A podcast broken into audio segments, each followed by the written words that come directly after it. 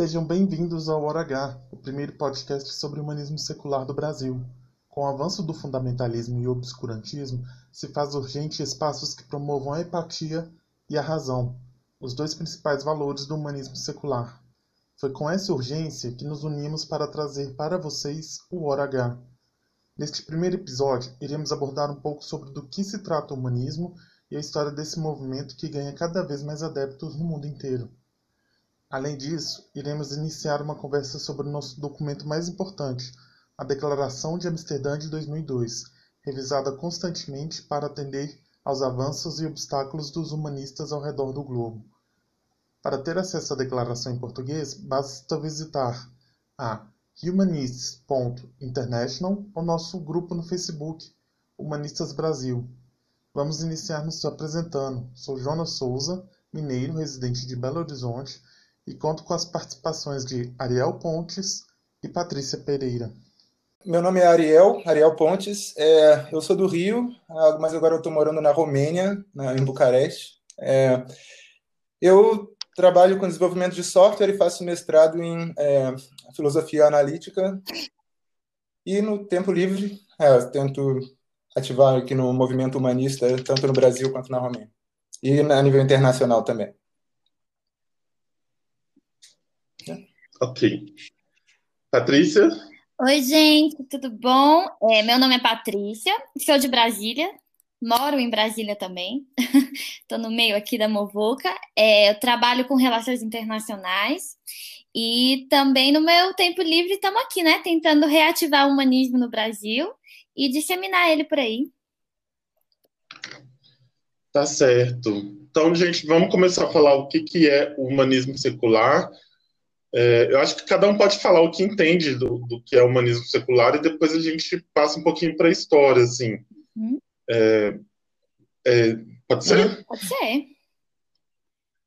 Então, olha só, assim, como humanismo secular eu entendo como um é mais como uma visão de mundo, né? Não, não é nem tanto um, uma corrente filosófica acadêmica, assim. Eu entendo como uma visão de mundo uhum. que é, você vive, você vê as coisas e se posiciona é, vendo como, como se não existisse nem, ninguém acima e como pensando que não existe uma vida depois da morte.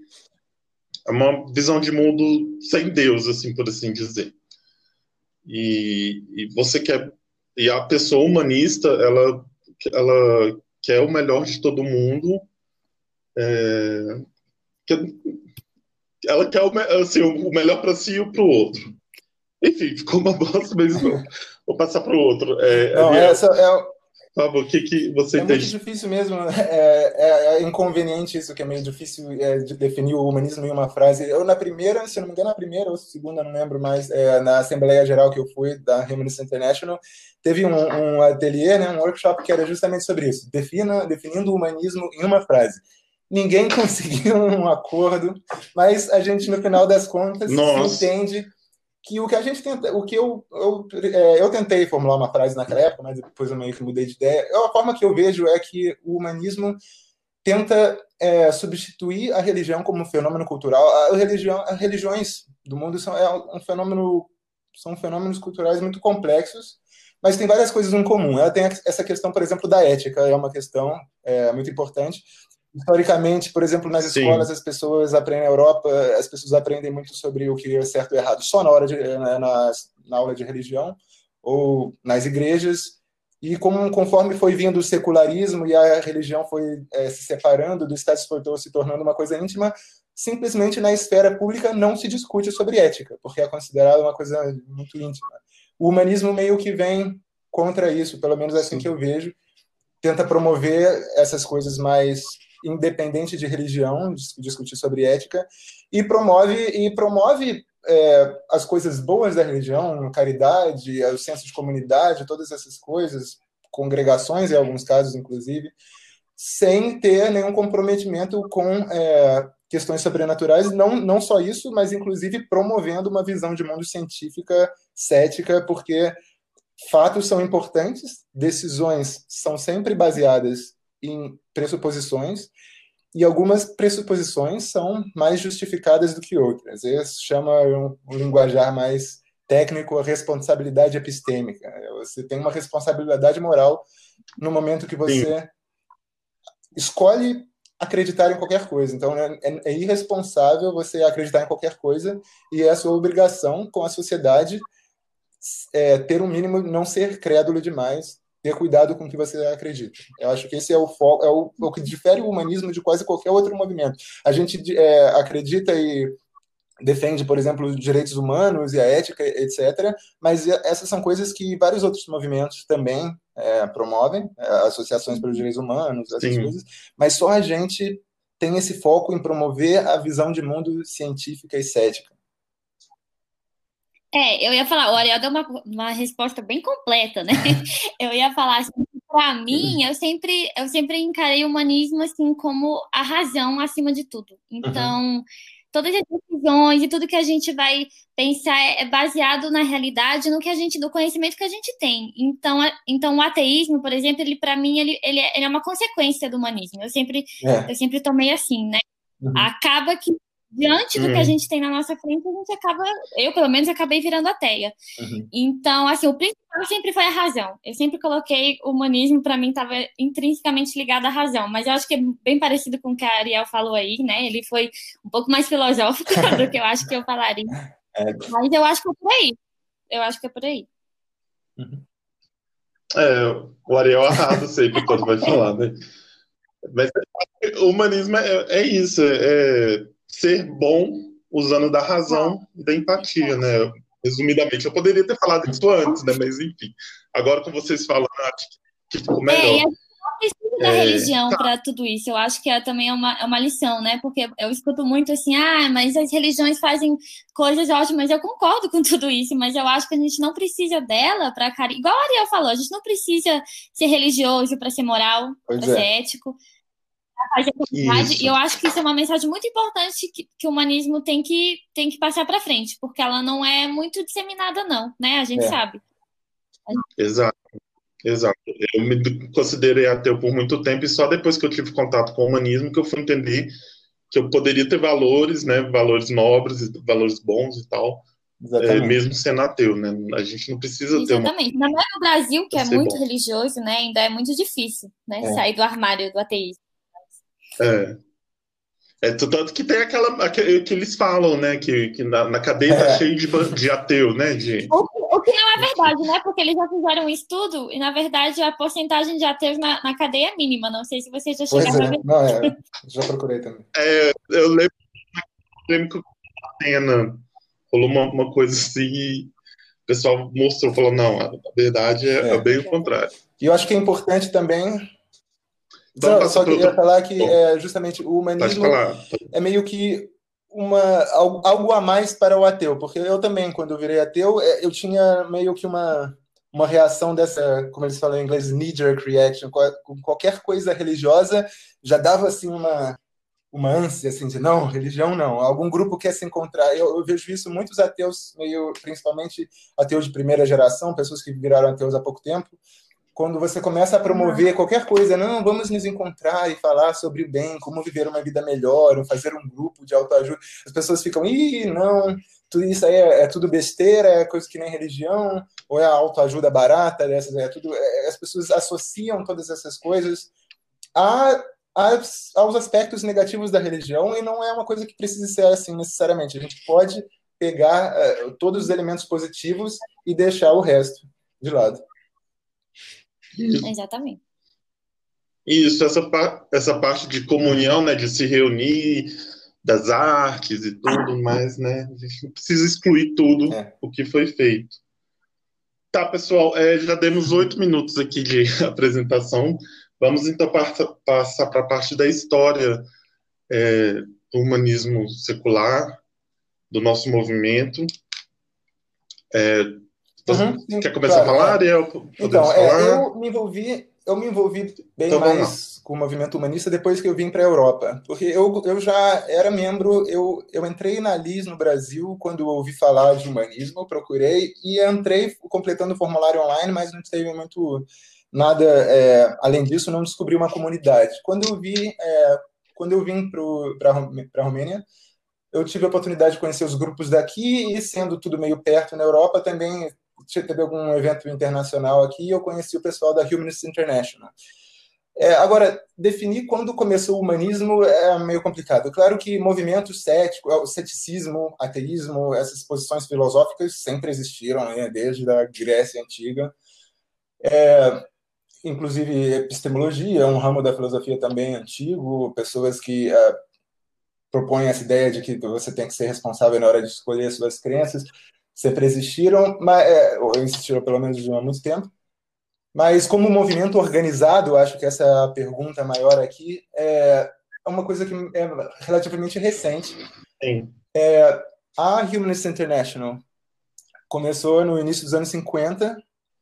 É, em 52 foi quando foi fundada a Humanist International, mas ela foi já uma como se fosse uma federação internacional, uma união internacional.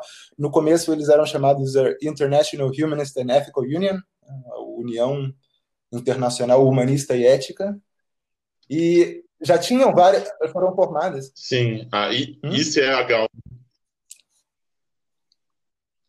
Sim, é, Não, então, perdão, eles, pode continuar. Já, foram, é, eles já se formaram por várias organizações membros. Então, várias organizações que já existiam entraram. Então, é, mas tinham vários nomes diferentes: Associação de Ateu, Associação de Livre, Livres Pensadores, Associações de Céticos, etc. A mais antiga dessas uh, organizações, que era membro da, uh, da Humanist International, a primeira que entrou e até hoje é membro, é a Conway Hall Ethical Society, que foi fundada em 1787 na Inglaterra. Claro. Ela foi a primeira, foi a primeira organização é, registrada com CNPJ que lutava pelos, pelos ideais secularistas.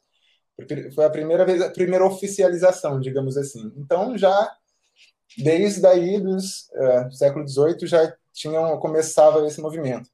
Depois é, ele cresceu nos Estados Unidos. Ele, eles eram parte de um movimento que chama é, Ethical Movement nos Estados Unidos. Ele cresceu nos Estados Unidos é porque era um ramo começou com os judeus que os judeus por serem um grupo, uma religião interessante, eles são muito seculares muitos judeus não acreditam em Deus, mas continuam praticando aquelas coisas porque justamente eles veem os aspectos positivos disso, da caridade, da comunidade, etc.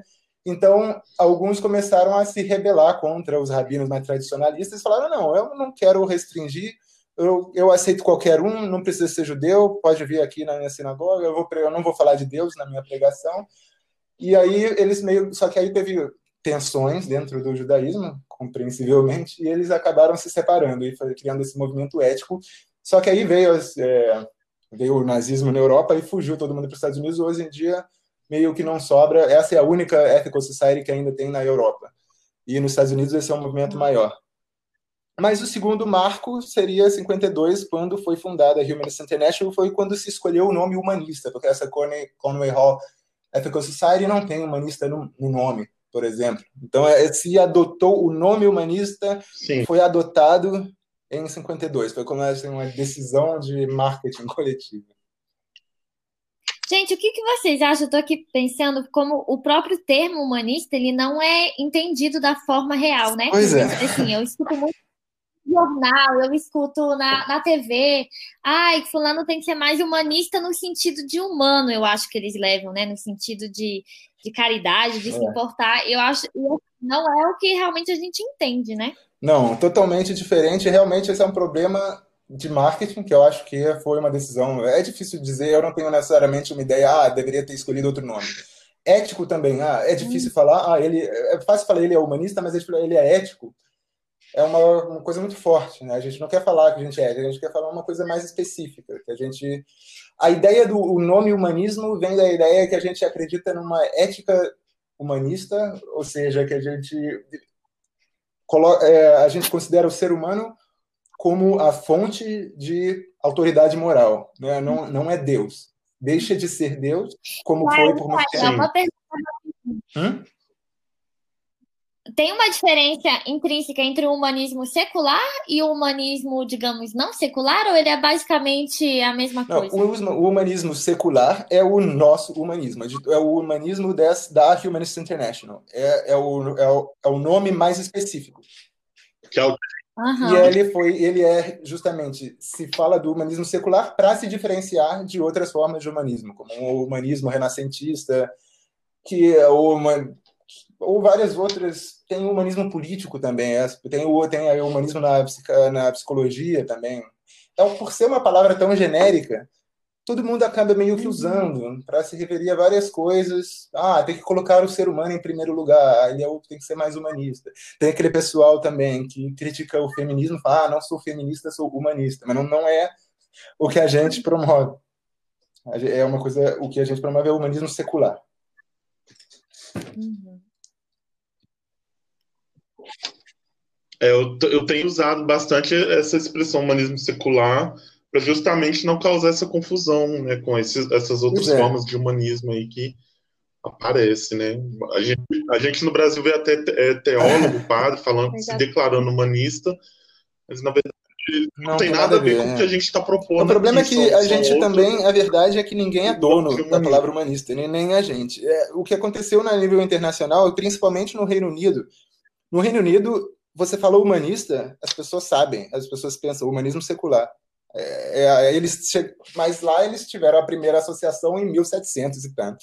Então dá para imaginar que é um contexto histórico muito diferente. É claro que lá você vai falar humanista, não precisa falar humanista secular, porque eles já vão pensar, ah, são os humanistas seculares. Mas no Brasil não. Você fala que é humanista, as pessoas pensam em qualquer coisa. Então acho que realmente no nosso caso é mais importante. O problema é que aqui não tem nenhum debate, na verdade. A gente não entra nem na seara para ah, é? né, debater o termo. Uhum. A, a, gente está bem alheio ao que está tá discutindo. E assim, eu escuto, juro, eu escuto em jornal, eu escuto de filósofo, de professor universitário, uhum. um humanismo que não é o nosso. É.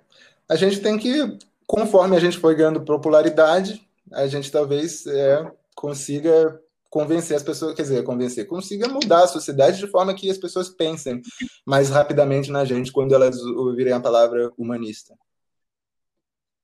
É.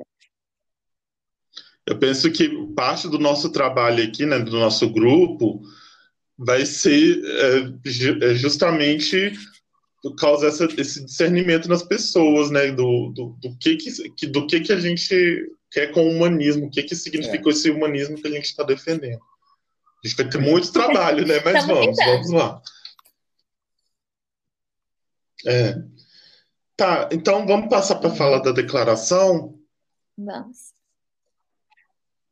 Tá, eu vou, eu vou ler os sete fundamentos do humanismo, porque assim, a, a, o Ariel falou, a gente segue, a gente está alinhada com o humanismo é. da Humanist International. E se você, cada um vai poder entrar lá, entrar no site, vai ver que é, eles têm uma declaração, que é a chamada Declaração de Amsterdã.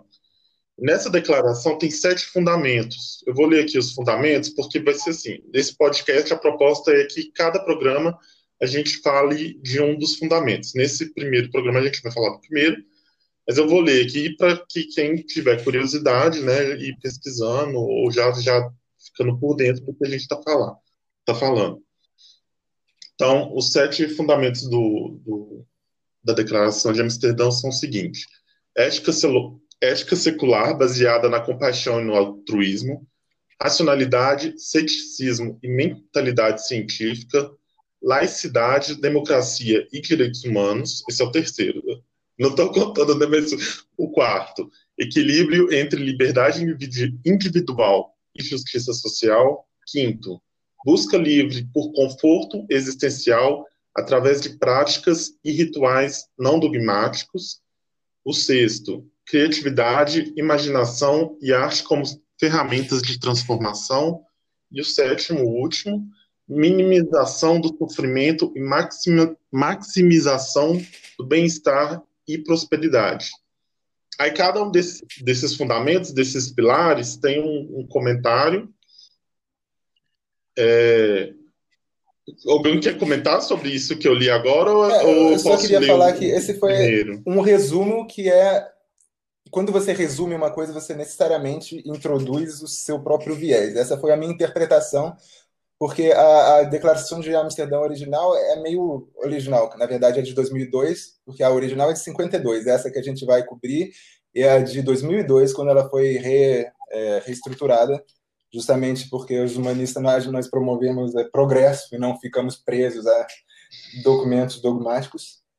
É, é um pouco mais longo e né, deixa algumas coisas abertas à interpretação, então eu coloquei de uma forma mais metódica, de uma forma mais mais para o século XXI, mais para mídias sociais, vamos promover de uma forma curta.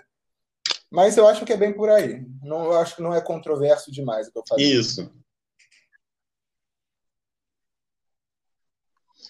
Tá, então é, eu vou ler aqui o, o, fundamento, o primeiro fundamento, vou ler ele completo, que é o, o da declaração mesmo.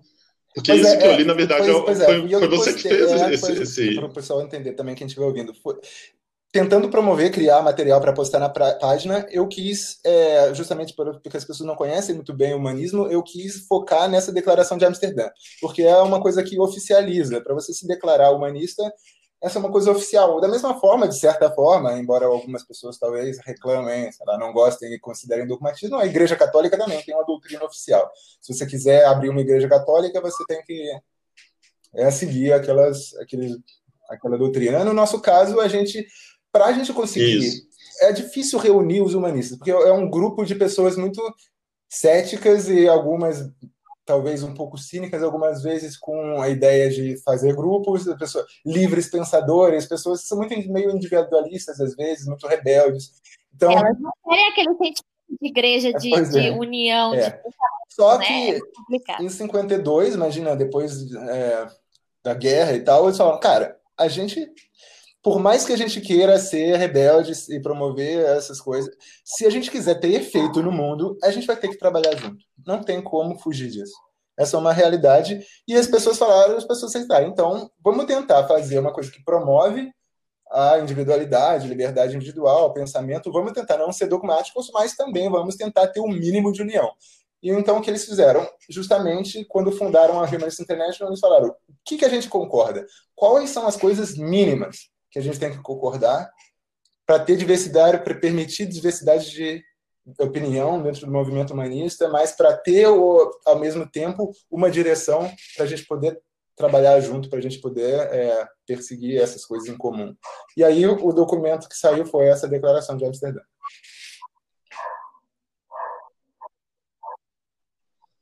É, só uma historinha. Assim que eu conheci o humanismo, eu, eu conheci o humanismo num protesto contra o Marco Feliciano. Na época, ele estava assumindo aquela, aquela CPI dos direitos humanos, alguma coisa. Uma pessoa do humanista entrou em contato comigo, a gente se conheceu e tal. E um dos primeiros alertas que ela me fez foi o seguinte: é que no movimento, porque era, ali aquele protesto, a maioria ali era de esquerda, né? Aí ela já deu a dica, falou: olha, no movimento existem pessoas de direita. Então, desde então, eu tenho revisto vários posicionamentos meus assim sobre é, para quebrar né, esse, esse, dogmatismo do que, que é ser de esquerda, para justamente é, uhum. buscar um ponto em comum, né? Um, que, que o humanismo quer combater, é, o que, que, que o humanismo quer promover humanismo que é um defina desafio. que tem que ser de esquerda, tem que ser de direita, né? Eu acho que a gente tem princípios básicos que, no geral, a gente elimina os extremos, né? Eu entendo isso. Exato, inclusive o mas... ponto. Desculpa. É... Não, é isso, mas no geral, assim, a, a, o, a gama de ideologias políticas ali é grande, contanto que né, a gente se encaixe na, nas ideias principais. Exato, eu, eu gosto do ponto 4 da, é, da Declaração de Amsterdã, porque ele é claramente o resultado dessa dificuldade que, com certeza, o pessoal na Europa, que é mais antigo no movimento, e nos Estados Unidos também, com certeza tiveram conflitos desse tipo, tensões, pessoas que discordam. Então, esse ponto 4, que é o humanismo insiste que a liberdade pessoal deve ser combinada à responsabilidade social, que eu formulei um pouco diferente quando eu fiz aquela arte para postar na página, mas mais ou menos a mesma coisa ele entra justamente para dizer a gente não está em nenhum extremo e a gente promove a moderação, basicamente. Uma pessoa de esquerda moderada é uma pessoa de centro-direita mais moderada também, promove que acredite em livre mercado e tal, não é nada que vá contra o movimento.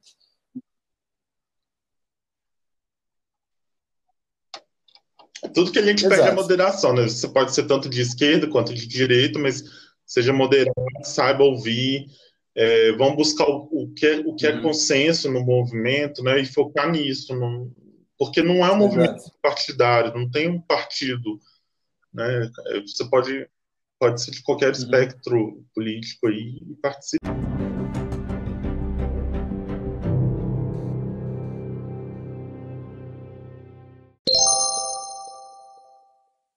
Então, eu vou ler aqui o primeiro, o primeiro fundamento, a gente uhum. comenta, depois encerra, tá, tá certo? Pode ser?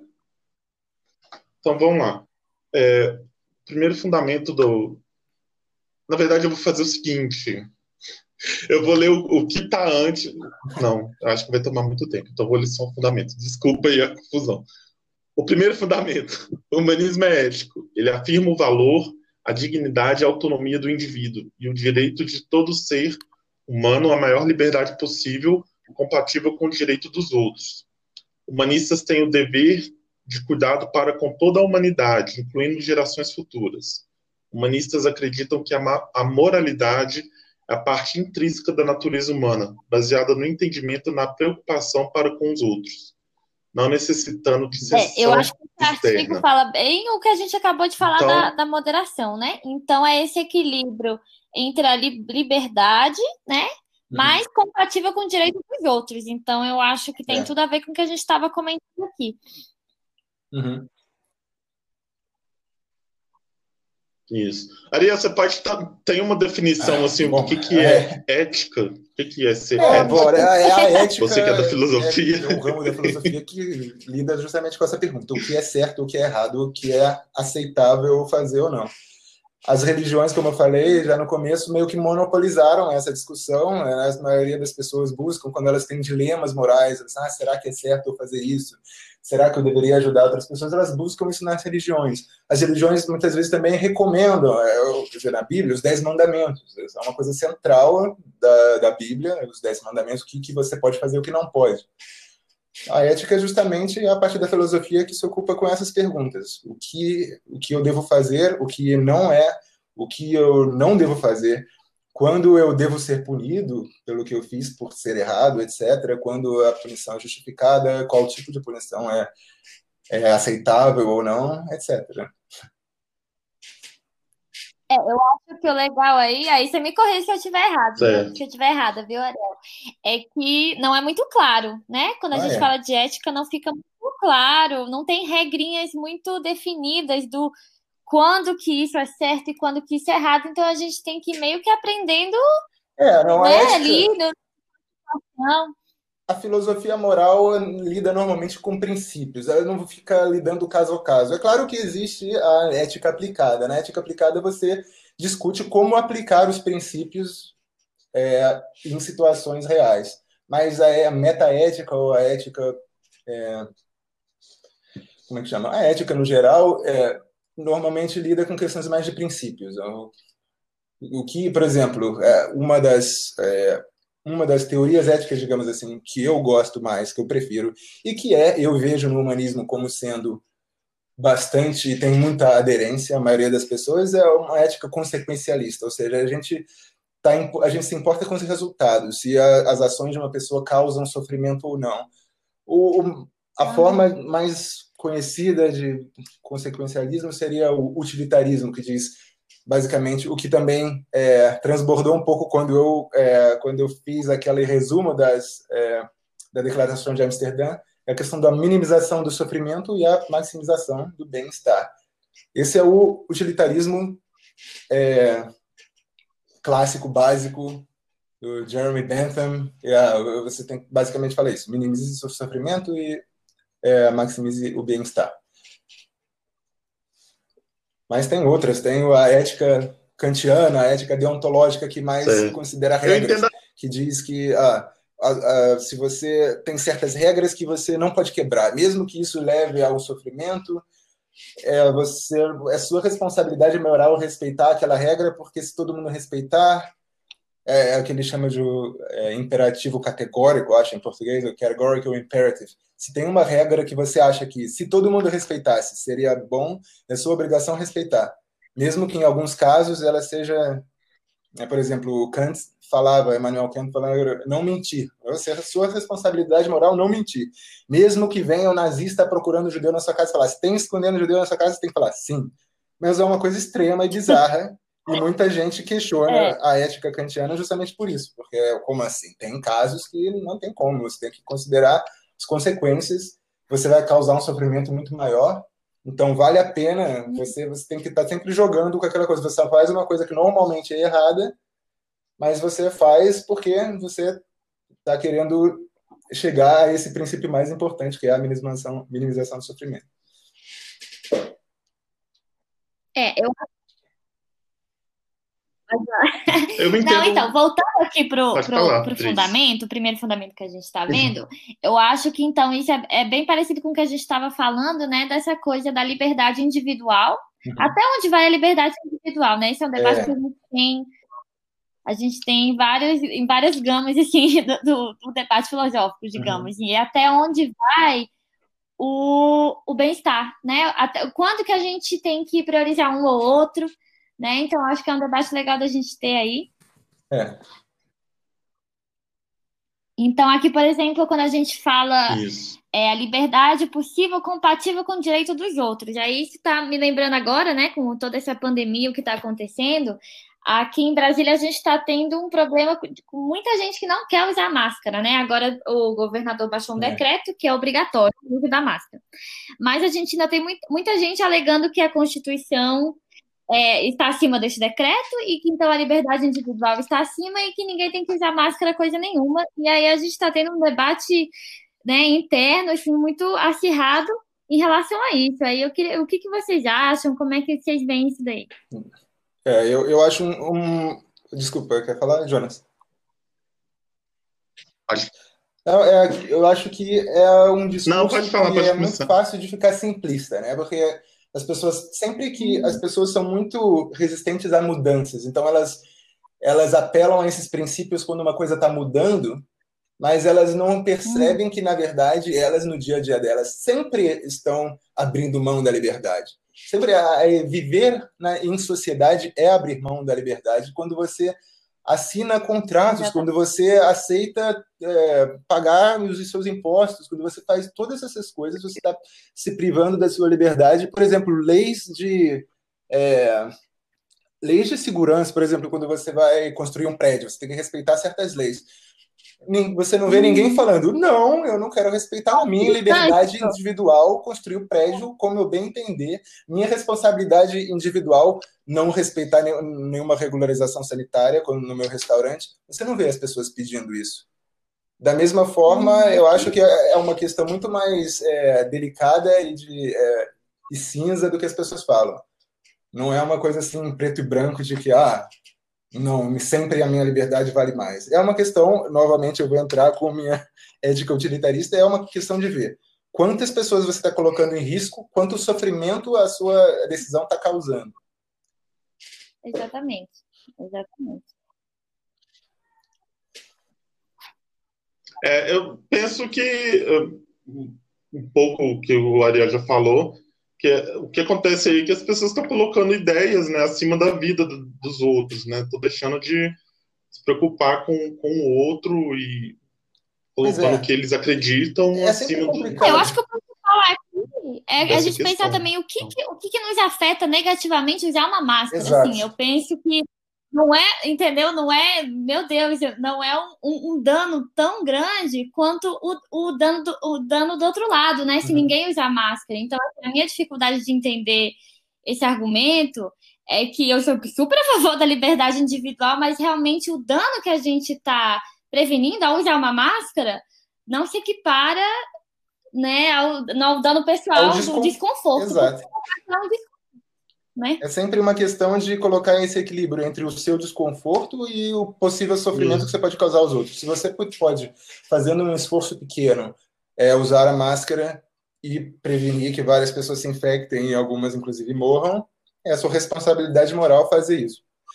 É claro que, bom, tem sempre sempre vai existir, sempre vai ser uma coisa cinza. É claro que o mais uma pessoa poderia chegar a um excesso moral. Existe essa discussão na ética de quanto é a sua obrigação e quanto é quanto, quanto qual o mínimo que você pode fazer, digamos assim.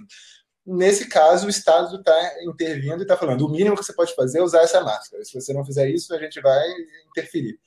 Mas é claro que uma pessoa poderia ficar presa em casa e não usar nem máscara e nem pedir, nem ir no mercado uma vez por mês, comprar um monte de coisa para evitar de ir no mercado de novo. Claro que isso pode chegar a uma coisa extrema.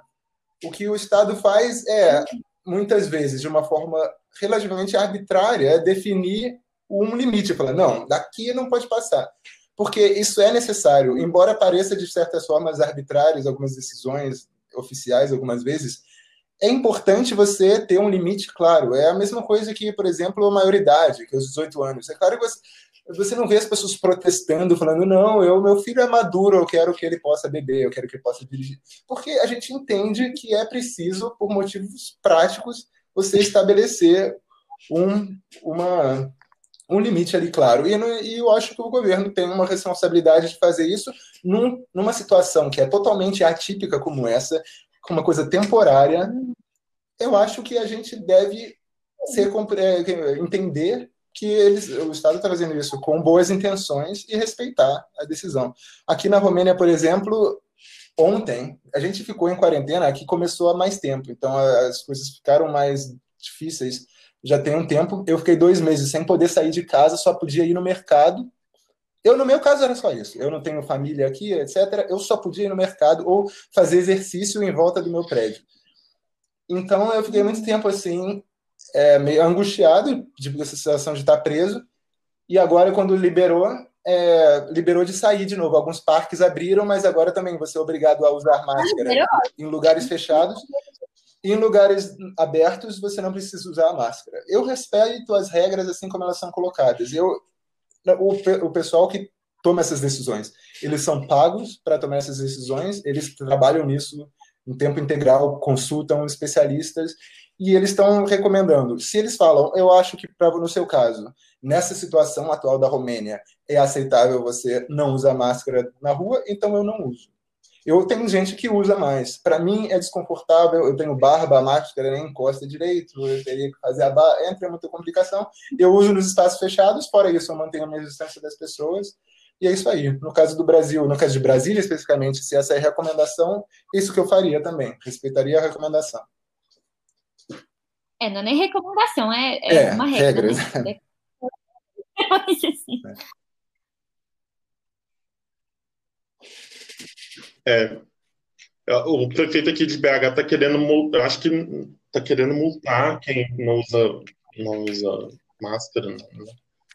Eu já estou usando, né? Porque é uma forma de prevenir meu, é, meus parentes, de, meus pais de, de serem contaminados de às vezes eu tô com vírus e tô é. contaminando o outro. O outro e é claro que as pessoas então vão. É bom usar máscara. É, é bom. bom ver essa, essa lei como uma coisa maleável, em algum contexto ela vai ficar não sei, eu, por exemplo, tenho óculos. Outro problema que eu tenho é que embaça meu óculos quando eu uso máscara. Então, eu não consigo ver as coisas. Então, é, complica também. Mas tem um jeito de colocar a máscara. Tem, ele, eu já vi um vídeo sobre isso, viu? É. Tem um jeito que ele não embaça. Pois é, hoje foi o primeiro dia que eu saí é, eu fui é, usando máscara na rua. Então, é, foi é, que eu peguei o metrô, então eu precisei. Então, eu tô meio que vendo esses problemas agora.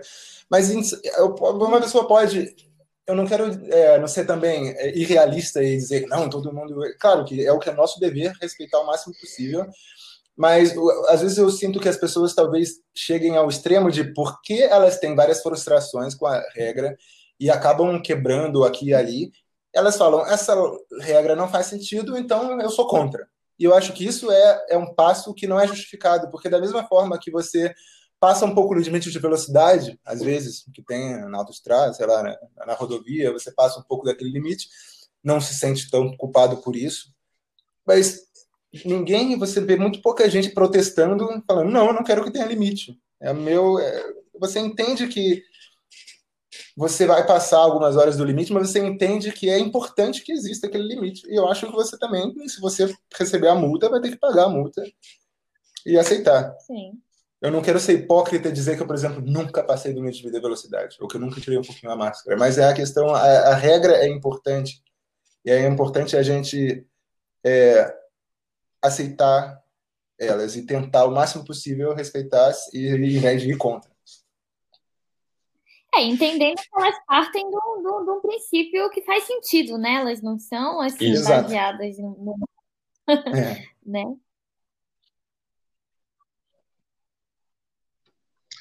Gente, é, vamos voltar um pouquinho aqui para o fundamento, porque nosso tempo está tá acabando. Eu queria comentar essa linha aqui, porque eu acho que ela tem, tem ela pode revelar outros aspectos do humanismo. Por exemplo, a, a linha é a seguinte: humanistas têm o dever uhum. de cuidado para com toda a humanidade, incluindo gerações futuras. Nessa linha aqui eu vejo uma, uma pelo menos eu interpreto dessa forma, né? Que aqui fala uhum. também um pouco sobre o cuidado com, uhum. com o meio, meio ambiente, né, com os nossos recursos naturais. Eles, que, o, que o humanista tem que ter essa preocupação. Bom, deve dizer que, ter, que não, deve né, ter, é, justamente é, é, uma, deve ter é uma afirmação moral. Com... Você está se colocando. Eu concordo. Eu acho que é. a nossa. Quer dizer, você pode formular, em vez de falar tem que, para soar menos dogmático, você é a nossa obrigação moral é promover o bem-estar das próximas gerações tanto quanto dessa geração. Não é, não é, não é uma coisa Isso. ética sacrificar gerações futuras para aumentar o nosso prazer imediato. É, eu acho assim, até quando a gente pensa, por exemplo, nós que não, não acreditamos em uma vida após a morte, né? Pelo menos eu. É. Então, o que a gente tem é o que a gente tem aqui, né? Então, Exato. pensando nisso, é até racional a gente né, é, como eu digo assim, preservar o que a gente tem, né? Que na verdade é só isso aí. É. só a gente que vai conseguir fazer isso. Então, não, não dá para gente terceirizar para Deus, não dá para jogar a é. responsabilidade ali. Então, é com a gente. Pois é. É. Porque eu penso também na, na, na, questão do especismo. Eu vejo muito, muitas pessoas, muitos pessoas que adotam né, o é, veganismo é, um falam assim, ah, eu não sou humanista, é. porque o humanismo Esse é um é entendimento errado porque você tá. As pessoas acham que o humanismo quer dizer que você só preocupa com o ser humano, que você só procura o bem-estar do ser humano. Mas a palavra humanista foi adotada porque ao longo, porque ao longo da história a ética era muitas vezes fundamentada em escrituras que eram ditas divinas. Então, a, a fonte de autoridade moral eram divindades, Deus, ou deuses. Hum.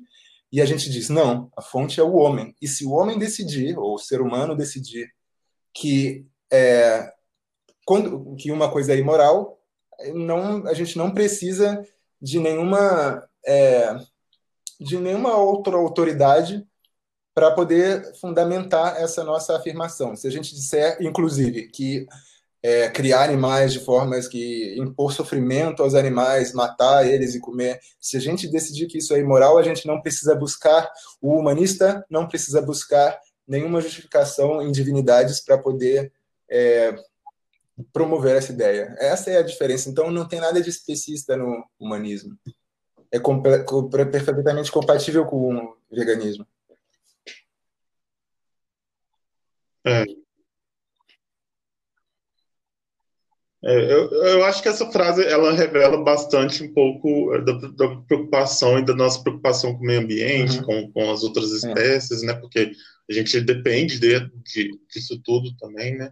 Para estar tá aqui. Acho que a gente. É, gente, é, porque realmente está acabando. Não, pode falar a última frase. Eu só queria também depois falar. A última frase aqui, eu acho que. mais cedo sobre Oi, é, sátira com religião, etc.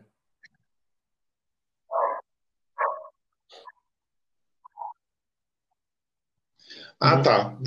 Então deixa eu ler essa, essa última frase e a gente já engata nisso aí, tá certo? É, humanistas acreditam que a moralidade é uma parte intrínseca da natureza humana, baseada no tá. entendimento e na preocupação para com os outros, não necessitando de sanção externa. Eu acho que uhum. isso aqui revela um pouco é, do caráter secular, né, que no sanção externa eu consigo ver como, como uma, uma divindade, né, ou tal, ou talvez como situação externa. Por exemplo, eu penso assim, às vezes um antes do, do, do, do governo, do partido, não sei, que, que, que, na verdade a gente não precisa disso, a gente consegue fazer, decidir o que é bom, o que é, o que é ruim, por conta própria. A gente Exato, porque ao longo da história as pessoas sempre buscaram de onde vem. Como é, porque essa é a questão central da ética, se é uma coisa objetiva ou subjetiva, se entra muito nisso. É, por isso entram as questões de relativismo moral.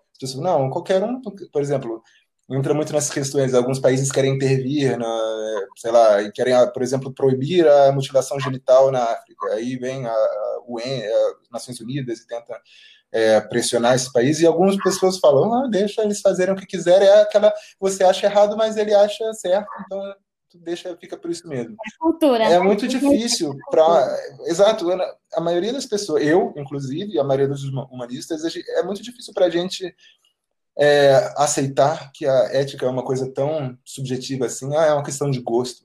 A gente tem essa sensação essa sensação intrínseca na gente, instintiva, quase de falar, não, mas isso é errado, é objetivamente errado.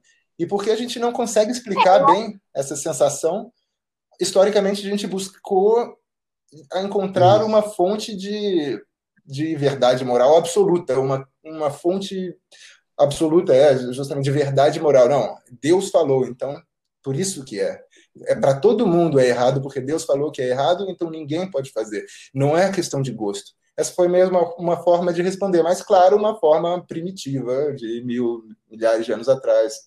As pessoas, é, sei lá, na idade do bronze, tiveram essas ideias de justificar assim esse sentimento. Mas hoje em dia a gente não precisa disso. A gente pode dizer não.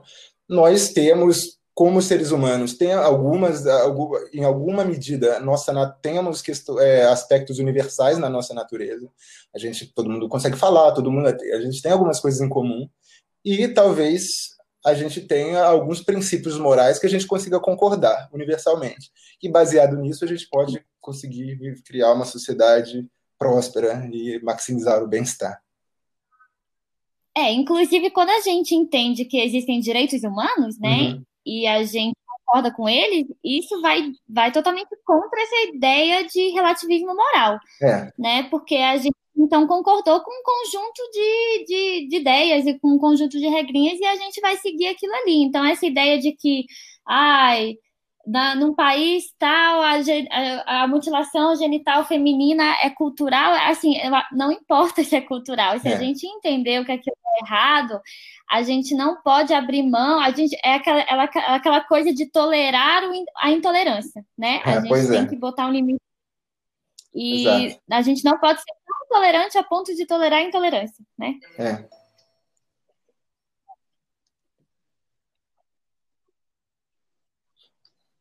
Isso. Eu penso assim, se, se a pessoa declarou, olha, não quero, eu, eu não concordo, Aí não tem, não tem que recorrer à pastora, a padre, ao imã para. Não, a pessoa falou, então respeita. na verdade, isso é feito falando, quando, é, assim, quando pelo, normalmente pelo isso é feito com crianças, né, com bebês. Então, né, assim, normalmente é mais complicado do que isso, porque você tem a mãe concordando com aquilo. É. E aí, em países que estão tentando combater isso, você tem uma briga do Estado que está tentando proibir isso e você tem a cultura mesmo, né? A própria mãe que é a favor daquilo. Então aí é, é um pouco mais complicadinho, né? Uhum.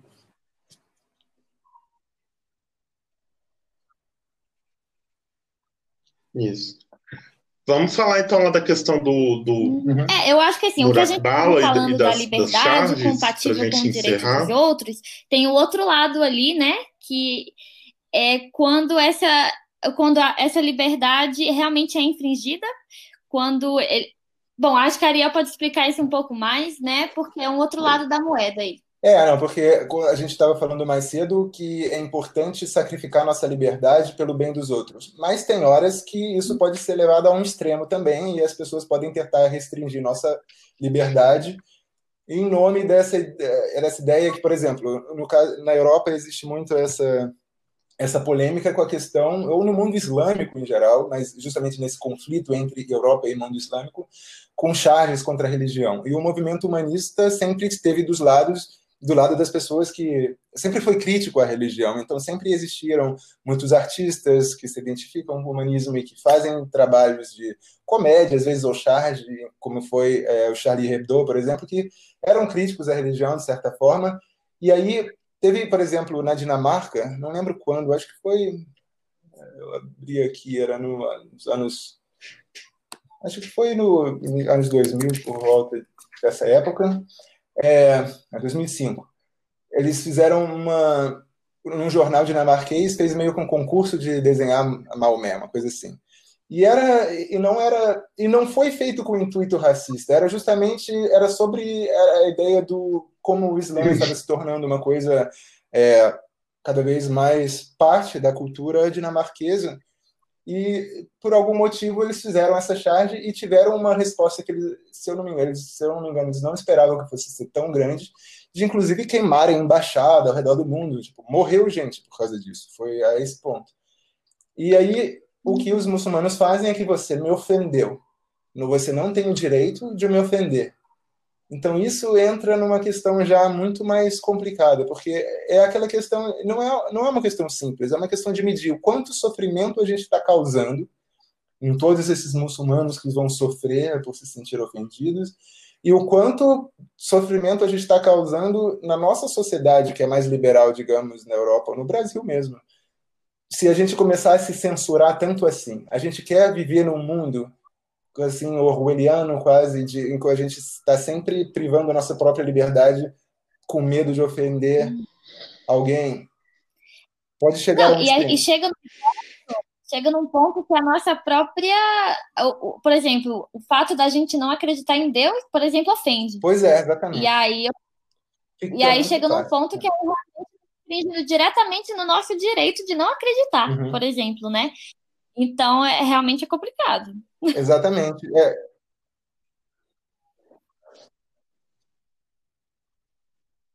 E é, é assim, é, o que, que a, gente, a gente estaria ofendendo a pessoa por criticar no caso de Maomé não é nem figura crítica, mitológica é, uma é figura é uma histórica que, que, você não pode sabe, é representar Maomé, você não, não pode desenhar Maomé, ponto.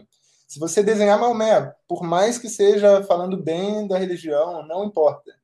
Não, você vai estar, vai ser uma blasfêmia e você vai ser apedrejado, literalmente ou metaforicamente.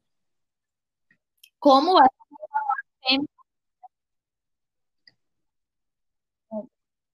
É, é uma regra, um princípio da religião deles querendo aplicar em pessoas que não seguem pois a é, religião. Verdade, é, então, não, tem, não faz sentido para mim, assim, Mas, sabe? A gente tem um problema nesses países que a religião ah, é o Estado, falar, né? Patrícia. Aí é que, é que entra o problema. Então, a é. regra do Estado é a regra da religião. Uhum. Então, é, tem uma mistura muito, muito difícil aí, porque aí você tem o próprio Estado, e aí eu posso até falar do Mubarak Bala, né, que é um é um, é um ateu, né, na, na Nigéria, ele é o presidente da Associação Humanista da Nigéria, e ele foi preso primeiro em 2014 por dizer que era ateu, é. né, e agora recentemente ele foi preso novamente no dia 28 de abril deste ano, porque justamente ele insultou o profeta o, o Maomé, né, então assim, isso vai contra a lei do Estado, mas é porque essa lei, na verdade, é, é a religião.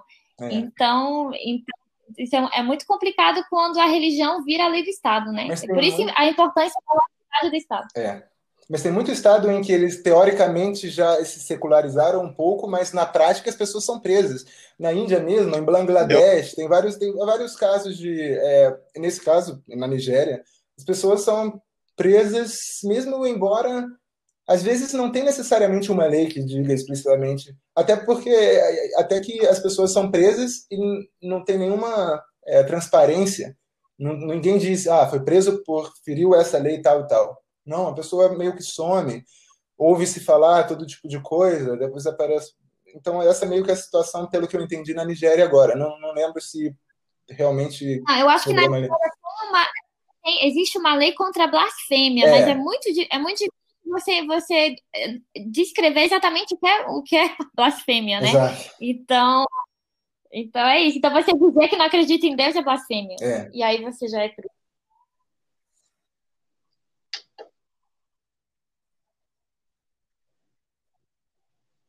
É importante a gente falar aqui que a gente está falando de, do, dos fundamentalistas, né? A gente está falando dos muçulmanos, é, claro. mas dos muçulmanos fundamentalistas. É, né? Inclusive, os que sofrem mais com fundamentalismo são os muçulmanos. Bom, são os que e... não são mais os ex-muçulmanos. E...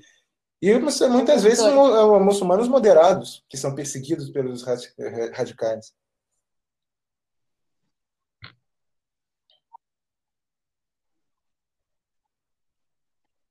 Isso. Lá, eu, você falou isso, eu lembrei é. que a, a Humanist UK tem um grupo, né, para quem deixou o Islã, para a pessoa que era muçulmana e se tornou ateia, e eles formaram um grupo. Eu acho isso muito bacana, muito. É.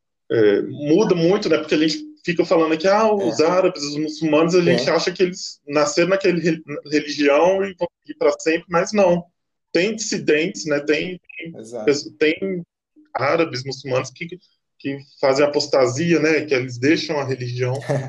Isso é muito interessante. Talvez, um, quem sabe, um dia a gente tenha um grupo assim parecido aqui, né? Também. Não, a gente pode fechar por aqui, por mim, então. Gente, alguém quer falar mais alguma coisa? Porque nosso tempo já está estourando. Não, eu acho que é isso. É isso mesmo. Eu acho que foi muito bom. Sim, pode falar, Patrícia.